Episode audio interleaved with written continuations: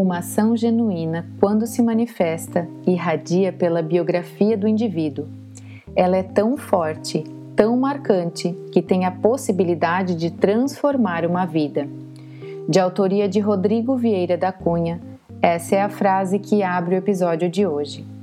E a pergunta é: qual é a sua postura diante dos fatos inesperados? Você reage ou você age? Eu sou Letícia, facilitadora sistêmica, e neste espaço trago reflexões sobre aquilo que me move no caminho do desenvolvimento humano, através de olhares que percebem o ser e sua experiência humana de maneira mais completa, abrangente, acolhedora e que indiquem um caminho para mais vida. Para conteúdos além deste e para interagir comigo, siga o meu perfil no Instagram e Facebook arroba Letícia Maurice Gazzoni. Será uma honra te encontrar por lá. Suponha que você está em um momento em que tudo está acontecendo dentro da normalidade esperada por você e de repente algo não calculado, algo não planejado acontece. Algo sai do seu controle. Por exemplo, a internet não funciona na hora de uma reunião importante ou você se atrasa no trânsito para um compromisso. Talvez a promoção que você esperava vai para outro colega. Ou um gasto inesperado surge. Uma lesão ou uma doença aparece. Seu filho tem um comportamento extremo em um local social. Ou um cônjuge pede a separação. Alguém querido falece. Ou, quem sabe, uma pandemia aparece. Como você se comporta? Alternativa 1. Você nega o fato, esbraveja, sente medo, ansiedade, tenta eliminá-lo o mais rápido possível a qualquer custo. Fica se perguntando por que isso aconteceu logo com você. Fica remoendo, fica pensando como teria sido melhor se o inesperado não tivesse acontecido. Procura alguém ou algo para colocar a culpa pelo acontecimento. Alternativa 2. Aceita a realidade que o novo fato traz, mesmo que em um primeiro momento sinta-se desconfortável ou até mesmo perdido. Toma um tempo para analisar o que fazer sem ser levado pelas emoções. Abre espaço para compreender o que esse novo fato necessita de você. Pergunta-se qual o aprendizado que ele quer lhe trazer. Se permite tentar algo diferente para lidar com ele. A primeira alternativa é relacionada à reação, do latim reagere. Re vem de ré, para trás, e agere, de agir e fazer. Logo, como a própria palavra diz, quando eu reajo, repito uma ação. Eu ajo baseado nas experiências que já vivi, vi, senti ou ouvi, e até mesmo nas experiências vividas pelos meus antepassados, que ficam gravadas na memória do meu inconsciente, que por sua vez faz parte do inconsciente familiar. Então toda reação é baseada no passado. Logo, eu revivo o passado cada vez que reajo a algo e eu reproduzo comportamentos ao invés de produzir algo novo. A reação fica na superfície, ela é mais rápida e mais fácil de acessar. Ela enxerga uma realidade distorcida pelas lentes dos modelos mentais prontos. Quem reage tem a necessidade de controle e como diz Rudolf Steiner, a reação inconsciente é baseada em um pensar morto. Se eu vivo repetindo o passado, não é possível esperar novos resultados ou resultados que sirvam para o presente. Como posso resolver algo novo que se mostra no momento presente com sucesso repetindo aquela ação que talvez tenha funcionado dentro das condições do passado? seria como se você tivesse o primeiro computador que foi inventado e o tentasse fazer ele se conectar à internet, mesmo tendo o mais moderno computador à sua disposição. Talvez até fosse possível, mas iria demandar um grande esforço, tempo gasto para criar algo que já está pronto e muito provavelmente o resultado seria inferior ao outro. Tudo isso porque você continua apegado ao velho computador. Já a alternativa número 2 está relacionada com a ação. A ação genuína é ponderada, é centrada, é responsável e se direciona com consciência e criatividade para a solução eficaz. A ação genuína é profunda e, portanto, mais difícil de alcançar é aquela que vem da conexão entre a realidade exatamente como é e a essência, a sabedoria interior. Ela é confiante. Ela requer observação externa e interna para o entendimento de, da realidade pura. É como se tivéssemos que ir abrindo camadas de cortinas até chegar a ver a paisagem sem interferências. Essa é a observação que abre espaço para que um novo conhecimento emerja a partir do centro, e assim existe a possibilidade de agir com liberdade e não mais preso ao que era. Essa ação genuína é acompanhada por uma sensação de realização espiritual.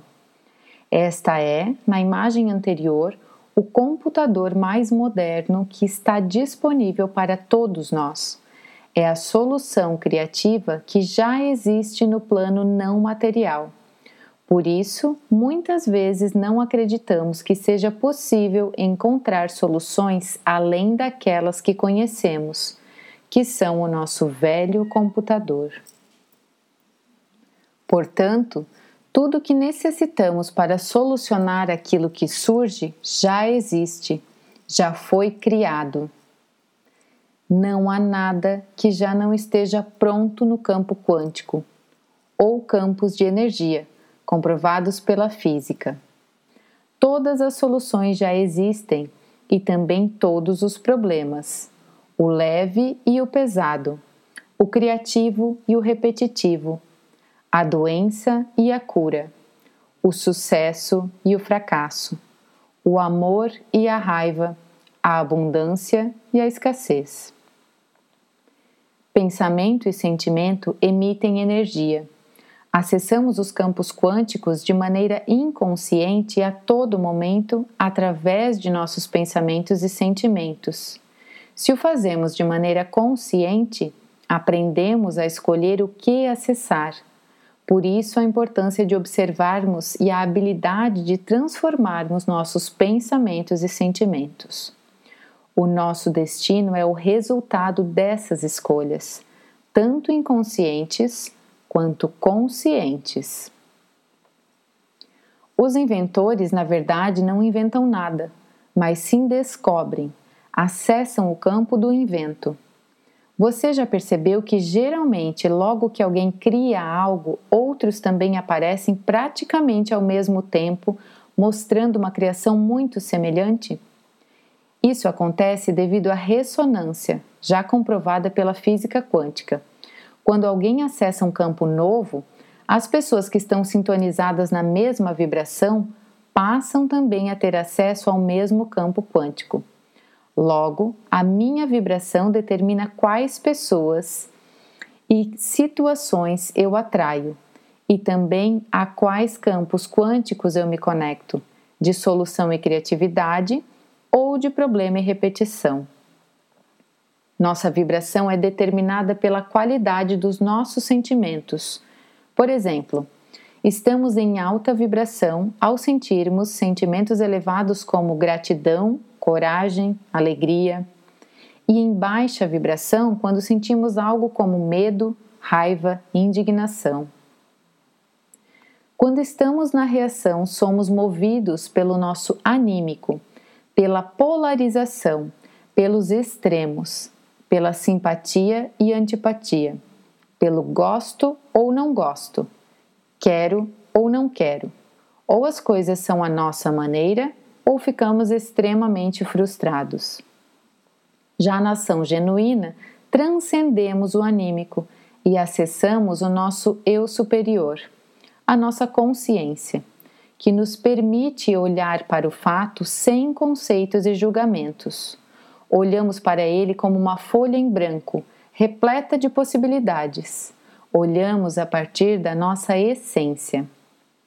O que fazer então para elevarmos a vibração e nos conectarmos à solução, à criatividade, para então produzirmos uma ação frutífera?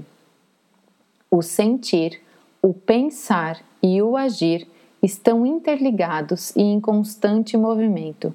Qualquer alteração em um deles reverbera nos outros. Eles formam a nossa personalidade. Através das minhas vivências, pude perceber que uma das poucas coisas às quais podemos exercer determinado controle é a respiração.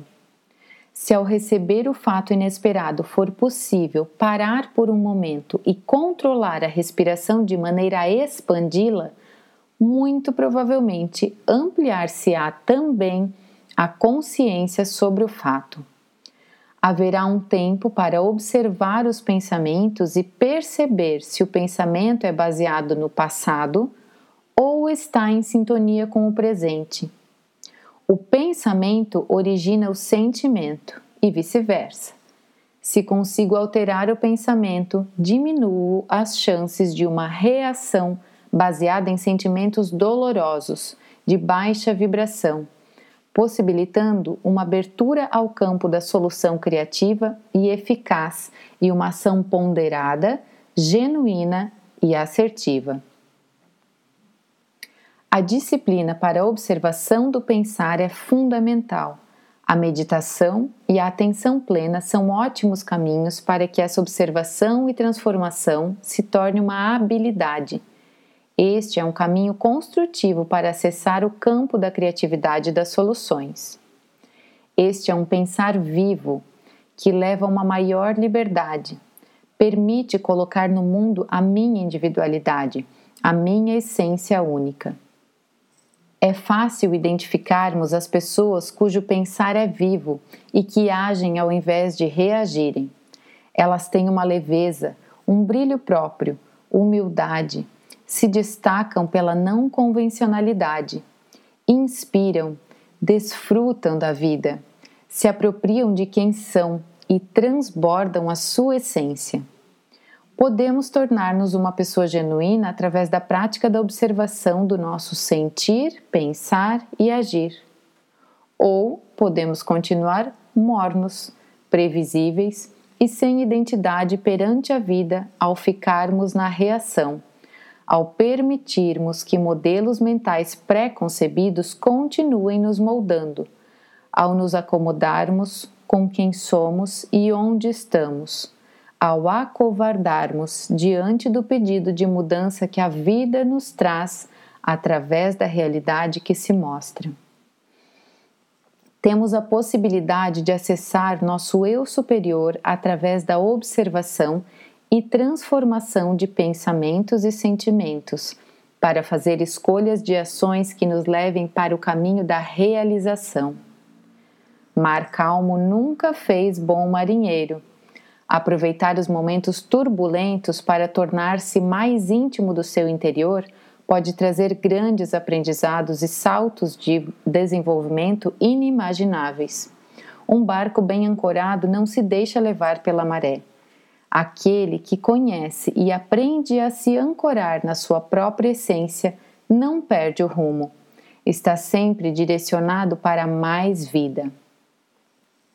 Outro ponto fundamental para acessar esse campo das soluções é abrir espaço para o novo, para o inesperado, para o incontrolável.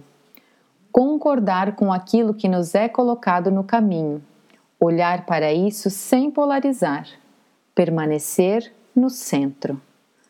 Controlar originalmente significa verificar os registros, ou seja, estabelecer como verdade aquilo que já tenho registrado. Quando algo sai do controle, significa que não tenho registro sobre isso. O que acontece então com a minha verdade? Ou me permito ampliar o conceito que tinha sobre o que é verdade para mim e me entrego com confiança a ser conduzido para mais além por algo novo e criativo? Ou escolho a estreiteza, permaneço onde estou Luto contra a corrente tentando continuar impondo aquilo que tenho registrado como verdade, baseado nas vivências do passado, repetindo sem sucesso aquilo que me dá a falsa sensação de controle, em dissonância com o que a vida me pede. A vida é movimento. A verdade está em constante movimento. A confiança movimenta abre espaço, é leve e criativa. O controle enrijece o movimento, fecha, repete, estaciona e pode ser extremamente cansativo. Podemos relacionar o controle com a imagem das mãos fechadas. Eu seguro para que algo não escape. As mãos fechadas não estão prontas nem para receber e nem para dar elas ficam estagnadas. Não há troca, não há movimento, permanecem sempre com o mesmo. Enquanto a imagem para a confiança seria das mãos abertas e disponíveis, prontas para receber e dar, em um movimento de troca crescente.